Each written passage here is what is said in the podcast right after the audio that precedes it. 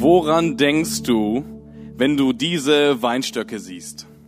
Vielleicht denkst du an eine Autofahrt, wo man durch Hessen, durch Baden-Württemberg, vielleicht irgendwo in Frankreich oder Italien auch gefahren bist und hast zur linken, zur rechten irgendwelche Weinstöcke, vielleicht ganze Weinberge gesehen ähm, und erinnerst dich einfach an diese Autofahrt. Vielleicht denkst du auch nicht an eine Autofahrt bei diesen Weinstöcken, sondern vielleicht auch an einen Urlaub. Es gibt äh, unterschiedliche Leute aus der schönen Aussicht, die schon einen schönen Weinurlaub genossen haben an der Mosel, äh, wo man ein Weingut besucht hat, eine Weinverkostung genossen hat und wo man äh, ja dort Erfahrungen mit Weinstöcken gerade in so einem Urlaub gemacht hat. Vielleicht denkst du aber auch an deinen eigenen Weinstock im Garten. Ähm, einige Leute haben so einen Weinstock als Dekoration, so zum Beispiel auf der Terrasse oder äh, wo man immer wieder so ein paar Snacks genießt. Vielleicht gibt es sogar einzelne Leute, die äh, sogar eigenständig Wein herstellen mit diesen Weinstöcken. Aber woran du wahrscheinlich nicht denken würdest, wenn du jetzt nicht in diesem Gottesdienst sitzen würdest, wäre Jesus. Meine Vermutung zumindest. Jesus und Weinstöcke oder Jesus und Weinstock, das ist so eine Verknüpfung, die würden wir wahrscheinlich von uns aus automatisch erstmal nicht so treffen. Zumindest, wenn ich von mir aus gehe, treffe ich diese nicht so. Das Interessante ist, wenn wir über Gottesbilder denken, dann haben wir ganz oft etwas Abstraktes eher im Kopf. Also Gott als den liebevollen Vater oder Gott als der vergebende Gott oder das Gottesbild vielleicht sogar Gott als den richtenden Gott oder Gott als den zornigen Gott oder auch Gott als den gerechten Gott. Viele unterschiedliche Gottesbilder, die wir in unseren Köpfen so haben und die herumschwirren, sind erstmal rein abstrakter Natur. Aber wenn wir diese Ich bin-Worte anschauen von Jesus, sehen wir, dass es eben nicht abstrakt bleibt, sondern dass Jesus ganz bewusst Aspekte des Alltags und der damaligen äh, Umwelt nahm und sie ganz bewusst mit seiner Gestalt, mit seinem Wesen verknüpft hat. Ich bin das Brot des Lebens. Ich bin das Licht der Welt. Ich bin der Weg. Alles Aspekte, die aus dem Alltag aufgegriffen werden und ganz bewusst verknüpft werden mit Jesu Wesen. Alltag und Jesu Wesen sind in einem Zusammenhang. Und auch heute wollen wir uns eben mit einem Aspekt beschäftigen, und zwar mit dem letzten Ich bin Wort. Und das Thema eben der Predigt ist, ich bin der Weinstock. Oder wie man auf Ukrainisch sagen würde, ja vena brat nalosa. Ich hoffe, ich habe es richtig ausgesprochen. Ja veno brat nalosa. Ich bin der Weinstock und das ist eben das letzte Bild, was hier noch deutlich wird. Ich bin der Weinstock. Oder sogar noch ausführlicher, ich bin der wahre Weinstock. Und wir finden in Johannes 15 zweimal die diese Erwähnung, dass Jesus von sich sagt, dass er der Weinstock ist. Wir lesen in Johannes 15, Vers 1, ich bin der wahre Weinstock, mein Vater ist der Weinbauer. Und in Johannes 15, Vers 5, ich bin der Weinstock, ihr seid die Reben. Äh, drei Rollen macht Jesus hier fest, drei Positionen. Zum einen ist dort Gott als Vater, er ist der Weinbauer, der Winzer, der Weingärtner dann Jesus als der Weinstock und sein Jüngerkreis als die Reben. Und wir wollen jetzt im ersten Teil der Predigt einmal genauer auf Jesus als Weinstock eingehen und im zweiten Teil der Predigt dann verstärkt auf die Reben und auf den Winzer. Und das Interessante ist, dass man natürlich fragen muss, warum benutzt Jesus diese Metapher? Warum, was veranlasst ihn dazu, genau dieses Bild des Weinstocks zu gebrauchen? Und der Weinstock als eine, als eine Metapher zu gebrauchen, ist nicht etwas Neues, was Jesus hier macht, sondern er greift damit eine Tradition auf, die ganz viel schon im Ersten Testament genannt wurde und die im Judentum eine zentrale Rolle gespielt hat. Denn Weinstöcke sind alte, aber auch heilige Bilder im Judentum. Und wir finden im Ersten Testament unterschiedliche Texte, wo diese Weinstöcke äh, beschrieben werden. Und das Spannende ist, dass Weinstöcke und Israel sich manchmal sogar gleichgesetzt haben. Ein Beispiel aus Psalm 80. Im Psalm 80 lesen wir, Vers 8, Gott der himmlischen Heere, lass uns wieder heimkehren. Lass dein Angesicht leuchten, dann ist uns schon geholfen. In diesem Psalm ist die Situation, dass das Volk gerade, das Volk Israel gerade in Gefangenschaft in Babylon ist. Sie wurden versklavt ähm, und Jerusalem war voll, vollständig zerstört, der Tempel war kaputt und die ganze Hoffnung war weg. Und hier beten sie eben, lass uns wieder heimkehren, lass nur dein Angesicht leuchten, dann wird alles werden. Und jetzt kommt der spannende Zusatz in Vers 9. Ein Weinstock hast du aus Ägypten geholt, fremde Völker hast du vertrieben und ihn hier eingepflanzt. In diesem Gebet setzt der Psalmist den Weinstock gleich mit dem Volk Israel. Diese, diese Verse, die spielen an auf die Exodus-Geschichte, auf den Auszug von Ägypten. Und im Auszug von Ägypten, im zweiten Buch Mose nachzulesen, liest man eben, wie Gott das Volk Israel aus Ägypten, aus der Sklaverei befreit und dann später in das verheißene Land führt. Und das, was sie eben hier machen, ist, dass, dass in dem Gebet quasi ja, gesagt wird, Gott hat einen Weinstock geholt aus Ägypten und hat ihn dann auch eingepflanzt. Das heißt, die erste wichtige Beobachtung hier ist, Weinstock und Israel werden gleichgesetzt. Die zentrale Bedeutung ist eben, dass Israel sich mit diesem Weinstock identifiziert. Und das zweite ist, dass Gott losgelöst gedacht wird von dem Weinstock. Also Gott hat zwar, ist zwar der Weinbauer und der Winzer hier, aber er ist losgelöst gedacht von dem Weinstock und hat erstmal eine getrennte Funktion, eben hier das Einpflanzen und sicherlich auch das Einpflegen, Unterstützen und so weiter, damit der Weinstock auch richtige Früchte bringt. Und auch in weiteren biblischen Texten finden wir zahlreiche unterschiedliche Beispiele. Auch in den Propheten ist das Bild des Weinstocks ein sehr zentrales Motiv und dort auch teilweise mit Gericht ganz stark verknüpft und ähnlichen Aspekten. Aber im Ersten Testament, in den hebräischen Schriften, spielt es eine wichtige Rolle. Und dann, auch wenn wir ins Neue Testament gehen, sehen wir, dass auch dort Wein und auch Weinstöcke eine wichtige und entscheidende Rolle spielen.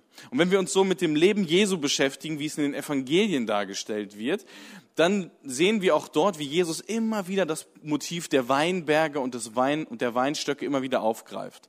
In einem Gleichnis zum Beispiel geht es um das Gleichnis von den Weinarbeitern. Oder Jesus macht selbst in Johannes 2 auf der Hochzeit zu Kanaan Wasser zu Wein.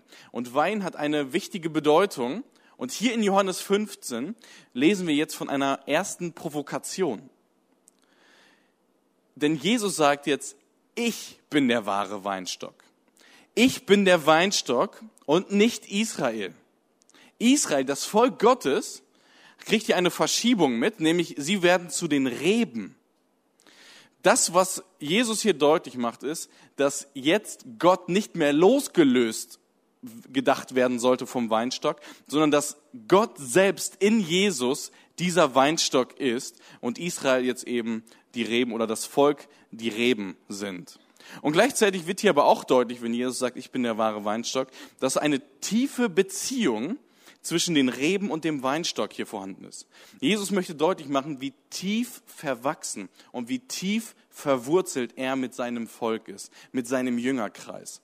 Diese tiefe Verbindung wird hier ganz, ganz stark deutlich. Denn ein Weinstock kann man nicht ohne Reben denken und man kann nicht Reben ohne einen Weinstock denken. Weinstock und Reben gehören unmittelbar zusammen und sind tief verwachsen. Das ist das, was hier wirklich rüberkommen soll, wenn Jesus sagt, ich bin der wahre Weinstock, ich bin der Weinstock. Und gleichzeitig gibt es eben äh, nicht nur den Weinstock, sondern eben auch den Winzer und die Reben. Und das Spannende ist, dass wenn wir uns so die Reben anschauen, dann sehen wir hier zwei Beobachtungen. Einmal sehen wir die schlechten Reben und die guten Reben. Und bei den schlechten Reben steht hier schon recht klar, dass diese schlechten Reben abgeschnitten werden.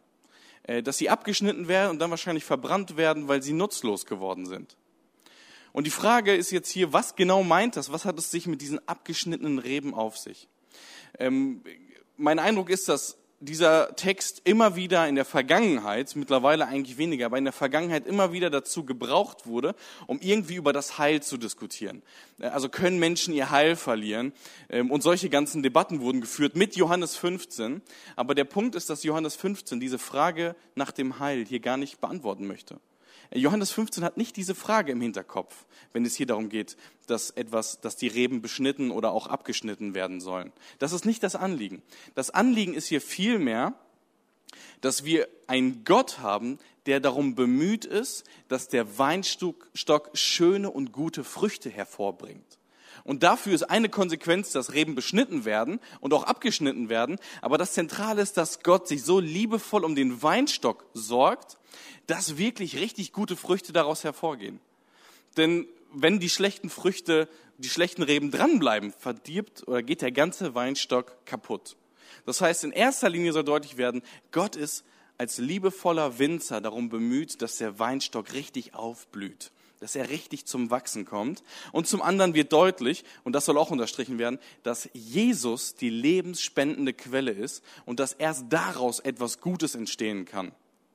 Und das ist eben auch der zweite Aspekt. Es geht hier nämlich in erster Linie nicht um die schlechten Reben, sondern um die guten Reben. Und hier wird eine Berufung deutlich, die diese Reben haben. Eine einzige Berufung. Und das ist, in dem Weinstock zu bleiben. Wenn man Johannes 15 so die ersten zehn Verse durchliest, dann sieht man, dass in fast jedem einzelnen Vers das Wort bleiben steht.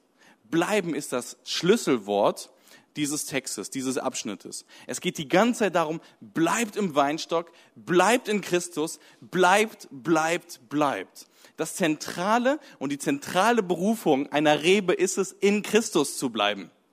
Die Rebe ist nicht dazu berufen, Frucht zu bringen, gute Werke zu tun, produktiv zu sein, sondern in erster Linie hat die Rebe die Aufgabe, in Christus zu bleiben. Das ist das Zentrale. Und wir kennen jetzt Weinstöcke, manchmal eher weniger aus unserem klassischen Alltag, wo, was uns so begegnet. Aber es ist auch vergleichbar mit dieser Lampe. Die Glühbirne hat nicht in erster Linie die Berufung zu leuchten, sondern an der Stromquelle angeschlossen zu sein. In erster Linie hat die Glühbirne die Aufgabe, an dieser Stromzufuhr verknüpft zu sein. Und wenn diese Glühbirne an der Stromzufuhr verknüpft ist, dann kann sie leuchten. Aber das Leuchten ist ein Nebenprodukt. Es ist die Konsequenz daraus, dass sie an der Stromquelle ähm, angeschlossen ist. Aber wenn sie nicht an der Stromzufuhr angeschlossen ist, dann kann sie sich so stark anstrengen zu leuchten, wie sie will. Es wird nichts bringen. Erst wenn dieser Anschluss am Strom da ist, erst dann kann die Glühbirne leuchten. Und das Spannende ist, dass das auch eine Konsequenz mit sich bringt, nämlich es bringt Früchte. Aber die Früchte sind, wie gesagt, eine Konsequenz aus dem Bleiben in Christus. Und ich glaube, dass Johannes 15 einen wertvollen Beitrag dazu leistet, wie wir Jüngerschaft verstehen können, wie wir Jesus Nachfolge richtig verstehen können. Der Exeget äh, Gary Birch schreibt in seinem Kommentar zum Johannesevangelium ein wertvolles Zitat, hat einen wertvollen Gedanken. Beim Christentum geht es nicht einfach darum, die richtigen Dinge zu glauben, obwohl das wichtig ist. Auch geht es nicht einfach darum, ein Christusähnliches Leben zu führen, obwohl das auch wichtig ist. Christliche Erfahrung muss notwendigerweise eine mystische, spirituelle, nicht quantifizierbare Dimension haben. Mit anderen Worten, es geht nicht nur um Dogmatik, es geht nicht nur um Ethik, sondern es geht darum, äh, es geht um Spiritualität und Frömmigkeit. Äh, das, was hier als mystisch beschrieben wird, äh, meint erstmal einfach nur etwas, eine geheimnisvolle Dimension. Es meint jetzt nicht ein irgendwie, ich bin jetzt entrückt bis in den 20. Himmel, sondern es meint einfach nur eine Erfahrung, die irgendwie geheimnisvoll ist, die man nicht genau in Worte fassen kann, die nicht quantifizierbar ist, die nicht messbar ist. Wir können eine Beziehung zu Gott, wir können eine mystische Dimension, können wir nicht, können wir nicht überprüfen. Sie ist nicht messbar. Äh, wir können daraus keine Statistiken irgendwie bilden und sagen, das war jetzt eine mystische Erfahrung und das nicht. Aber christliche Erfahrung sollte eben auch diese Dimension haben. Ich finde es total genial, dass er deutlich macht hier, dass genau das auch eine sehr wichtige und zentrale Funktion im Thema der Jüngerschaft, im Thema der Jesus-Nachfolge hat, dass wir ständig verknüpft und in einer Beziehung leben mit Jesus. Und die Frucht, die wird auch kurz nachher erwähnt. Was ist die Frucht, die daraus entsteht oder die Früchte? Johannes 15, Vers 12 gibt ein, eine erste Perspektive das ist mein Gebot, ihr sollt einander lieben, so wie ich euch geliebt habe. Die erste Frucht, die aus der Beziehung mit Jesus, aus dem in Jesus bleiben herauswächst, ist Liebe. Und ich finde das so genial, gerade auch mit dem Video gerade, das zu sehen, was für eine Liebe was für eine praktische Nächstenliebe gelebt wird an den ukrainischen Geflüchteten hier in Detmold. Es ist wahnsinnig zu sehen und genial zu sehen, atemberaubend zu sehen, wie hier genau das deutlich wird, dass der Outcome Liebe ist, wo man Mitmenschen mit Liebe begegnet, wo man spendet, wo man Wohnungen öffnet, äh, wo man Räumlichkeiten auch hier bereitstellt und so weiter. Das ist wirklich das ist Liebe, das ist eine Frucht, die daraus hervorgeht, dass man in einer Beziehung mit Jesus ist. Und ich habe eine geistliche Übung mitgebracht, die man praktizieren kann, wenn man möchte. Äh, und diese geistliche Übung ähm, besteht daraus, dass man eben auch hier, wie Jesus es auch macht, materielles mit geistlichem verknüpft. Denn in unserem Kopf ist es immer wieder so, dass wir irgendwie etwas geistlich denken und etwas materiell. Aber materielles hat auch immer eine geistliche Dimension. Äh, das, was, was wir in unserem Alltag erleben, kann immer wieder eine geistliche Funktion einnehmen. Ähm, die Winzerin Gisela Kreglinger, Winzerin und Theologin Gisela Kreglinger, hat ein ganzes Kapitel nur zu Wein und Achtsamkeit geschrieben. Äh, sie erläutert ausführlich, wie Wein trinken eine geistliche Übung sein kann. Äh, sie hat mit anderen Worten gesagt, Wein trinken heißt, sich Gott zu nähern. Und das ist total spannend zu beobachten. Sicherlich gibt es einige in diesem Raum, die Gott schon ganz, ganz nahe sind. Ähm, aber der Punkt ist hier, dass Weintrinken tatsächlich eine, eine nähernde Funktion hat. Aber lass mich das kurz erklären. Vielleicht äh, ist man gerade etwas skeptisch, aber ich glaube, wir leben das schon die ganze Zeit, ohne dass wir uns dessen bewusst sind. Wenn wir das Abendmahl zu uns nehmen, wenn wir den Wein des Abendmahls trinken, dann schmecken wir Jesu Blut. Wir schmecken Jesu Liebe, Jesu Aufopferungsbereitschaft und Jesu Hingabe. In diesem Augenblick, wo wir den Wein trinken, nähern wir uns Gott. Und das ist total spannend zu denken oder das weiterzudenken und zu merken, auch in unserem Alltag können wir Wein trinken in Maßen und dadurch Gott schmecken. In dem Psalm heißt es, schmecket, sehet und schmecket, wie freundlich der Herr ist. Ähm, wenn wir den Wein zu uns nehmen, können wir automatisch dadurch eine Nähe zu Christus aufbauen äh, und können eben schmecken, wie kreativ Gottes Schöpfung ist. Wie kreativ es ist, dass jeder Weinberg eine andere Note mit sich bringt, dass die Lokalität eine Rolle spielt, dass das Aufarbeiten des Winzers, in welchem Fass es ist und, und, und alles. Wein trinken heißt, sich Gott zu nähern, wenn es in einem kontrollierten Maße stattfindet und nicht zu ausschweifendem ähm, Besäufnis kommt. Wein trinken heißt, sich Gott zu nähern. Und ich möchte enden mit einem Aspekt, der auch in diesem Buch von der Gisela Kreglinger deutlich wird. Und zwar sagt sie, dass modernen Leserinnen und Lesern bei Johannes 15 etwas Zentrales entgeht, was aber super wichtig ist. Und zwar, dass Weinstöcke unter den schlechtesten Umständen trotzdem wachsen können. Weinberge haben die Funktion, dass sie an Orten wachsen können, wo sonst nichts anderes wachsen kann. Steile Abhänge, gar kein Problem. Steinige Böden, gar kein Problem. Weinstöcke können trotzdem wachsen und Frucht bringen. Und die Winzerin meint eben oder schreibt über Jesus als den Weinstock folgendes. Sie schreibt, die Fruchtbarkeit Christi gipfelt an einem Ort, an dem es scheinbar kein Leben gibt. Am Kreuz. Jesus bringt Leben hervor an einem Ort, der für, und an einem, an einem Symbol, das für Tod steht, das für Folter steht, das für Vernichtung steht. Und an diesem Ort der Hoffnungslosigkeit bringt Jesus Leben. Er steht von den Toten auf und zeigt, dass der Tod nicht das letzte Wort hat. Jesus wirkt dort, wo die ganze Hoffnung erlischt ist. Jesus wirkt dort, wo wir in unsere Grenzen kommen. Jesus wirkt dort, wo wir nicht mehr weiter wissen. Die Fruchtbarkeit Christi gipfelt an einem Ort, an dem es kein Leben gibt, am Kreuz. Und ich möchte dich einladen, diesem Jesus nachzufolgen. Diesem Jesus, der Leben spenden möchte der, der dich zu einem fruchtbaren Leben führen möchte. Ich möchte dich einladen, ganz bewusst die Nähe zu diesem Jesus zu suchen. Amen.